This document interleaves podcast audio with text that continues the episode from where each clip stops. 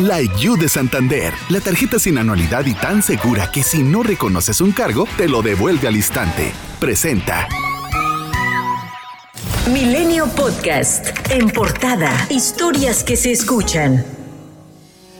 Con 67 votos a favor y 43 en contra, la mayoría de Morena y sus aliados aprobaron sin cambios la miscelánea fiscal 2022, que forma parte del paquete económico aprobado por la Cámara de Diputados. Estima un monto a captar de 7 billones 88 mil 250.3 millones de pesos, así como un crecimiento de 4.1% en el Producto Interno Bruto. Por su parte, la oposición criticó que no se haya debatido el tema de la miscelánea fiscal. El panista Víctor Fuentes dijo que se ha transgredido la división de poderes y se ha convertido al Senado en una oficialía de partes. Sin debate, usando lo que hoy en día cada vez se consolida más como la mayoría oficialista, para cumplir con el alto mandato del Poder Ejecutivo, transgrediendo así a la división de poderes lo que convierte a esta alta tribuna en la alta oficialía de partes de todo el país. En tribuna, el perredista Juan Manuel Fósil criticó que el gobierno federal diga que apoya a las mujeres cuando se les quitaron programas como Prospera o el de guarderías y ahora la propuesta de Morena es quitarle el IVA a las toallas femeninas. A las mujeres en este gobierno le quitaron el Prospera. Las mamás tenían ingresos de 3, 4 mil pesos mensuales, les quitaron las guarderías y ahora, ahora la gran propuesta de Morena es quitarle el IVA a las toallas femeninas. O sea, que las mujeres se ahorren 30 pesos al mes. No, pues, qué fantástico mientras que la morenista Rocío Adriana Abreu dijo que hay que ser sensibles ante la ciudadanía y que con el paquete fiscal se busca recuperar dinero para beneficiar en temas importantes.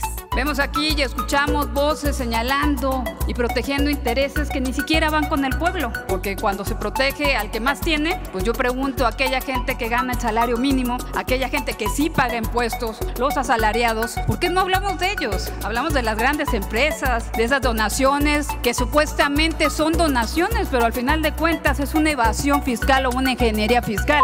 En los próximos días se prevén cambios en el Senado, luego de que Jaime Bonilla, gobernador de Baja California, podría regresar a su escaño. La tarde de este martes se le vio a Bonilla sin cubrebocas caminando por el patio del federalismo, y cuando se le preguntó si regresaría a su escaño, solo sonrió y de inmediato se dirigió hacia la oficina del coordinador de Morena en el Senado, Ricardo Monreal, quien dijo que Bonilla probablemente volvería. Además, se dio a conocer que después de cuatro meses en el Senado, el ex coordinador de programas sociales, Gabriel García, solicitará licencia para reincorporarse al gobierno federal. La Suprema Corte de Justicia de la Nación reconoció la validez del polémico artículo 27 de la Ley Nacional del Uso de la Fuerza, que establece que por ningún motivo los policías o cuerpos de seguridad podrán hacer uso de armas contra personas que participen en manifestaciones o en reuniones públicas pacíficas con objeto lícito. Sin embargo, la ministra ponente Norma Lucía Piña indicó que existe ambigüedad en la redacción, porque no se precisa en qué momentos deben actuar las policías y mucho menos el nivel de fuerza que deben utilizar. El abogado Christopher Estupiñán, quien representa a una parte de las familias de las víctimas del colapso en la línea 12 del metro, exigió la renuncia del titular de la Comisión Ejecutiva de Atención a Víctimas, Armando Ocampo, al acusar presión contra sus clientes para que renuncien a la representante legal privada con la que cuentan. Esto con la finalidad de que acepten ser defendidas por la comisión y así controlar los resultados del Fondo de Apoyo a Víctimas de forma traicionera. Organizaciones civiles, colectivos familiares y personajes públicos exigen al Senado que llame a comparecer al fiscal Alejandro Hertz Manero, a quien señalan por no cumplir con las obligaciones institucionales sobre transparencia y rendición de cuentas contenidos en la propia ley orgánica de la institución. Los firmantes buscan que Hertz Manero explique el estado que guarda la transición de la PGR a la FGR, las acciones realizadas durante su gestión y el estado procesal de los casos más relevantes de corrupción y sobre desaparición y búsqueda de personas. La Comisión Interamericana de Derechos Humanos condenó el uso excesivo de la fuerza contra las personas que integran la caravana de migrantes en Chiapas, pues durante los operativos de control migratorio, un niño resultó herido por agentes de la Guardia Nacional. Señalan que el Estado debe investigar, juzgar, sancionar y reparar integralmente a las personas migrantes por violaciones a sus derechos humanos. La caravana migrante por la dignidad, por la libertad y por la paz partió el sábado 23 de octubre desde Tapachula, la cual está conformada mayormente por adultos, mujeres con bebés en brazos y niños de origen centroamericano. Un hombre fue expulsado de la caravana y entregado a la Policía Municipal de Wixla tras ser acusado por estafar a los migrantes. Cecilia, integrante de la caravana, encaró al hombre e indicó que le había cobrado a su familiar y a otras cinco personas 1.500 dólares para llevarlos a Estados Unidos. El activista Irineo Mujica expulsó al acusado de la caravana y lo entregó a la policía.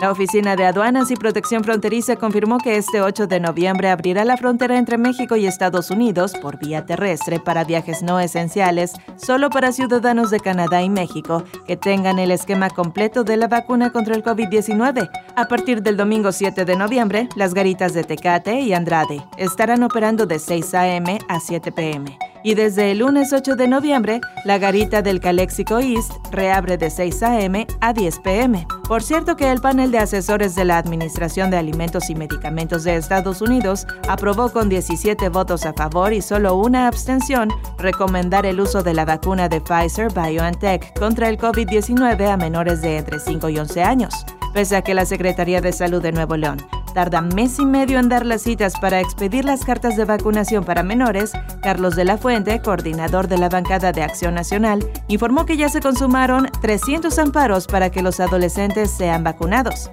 En Colima, este fin de semana se aplicó la vacuna anti-COVID para 416 menores de edad con comorbilidades, entre ellos 12 adolescentes embarazadas, de las cuales una presentó una leve reacción adversa. La Secretaría de Salud en Coahuila, a cargo de Roberto Bernal Gómez, dio a conocer que se detectó una nueva variante de COVID-19. Se trata de Epsilon, clasificada como de interés, no de preocupación, pero que requiere que la autoridad de salud la mantenga en vigilancia. Mientras tanto, México sumó 4.538 nuevos casos de coronavirus SARS-CoV-2 y 392 muertes en solo 24 horas, de acuerdo con la Secretaría de Salud. Las torrenciales lluvias y vientos que dejó a su paso por Guerrero el huracán Rick causaron afectaciones en 12 municipios a más de 1.500 viviendas, según señaló Protección Civil. La Comisión Federal de Electricidad informó que 185.000 usuarios de Guerrero y Michoacán fueron afectados. Milenio Podcast. La IU de Santander, la tarjeta sin anualidad que personalizas por dentro y por fuera y se adapta a tus múltiples personalidades, presentó.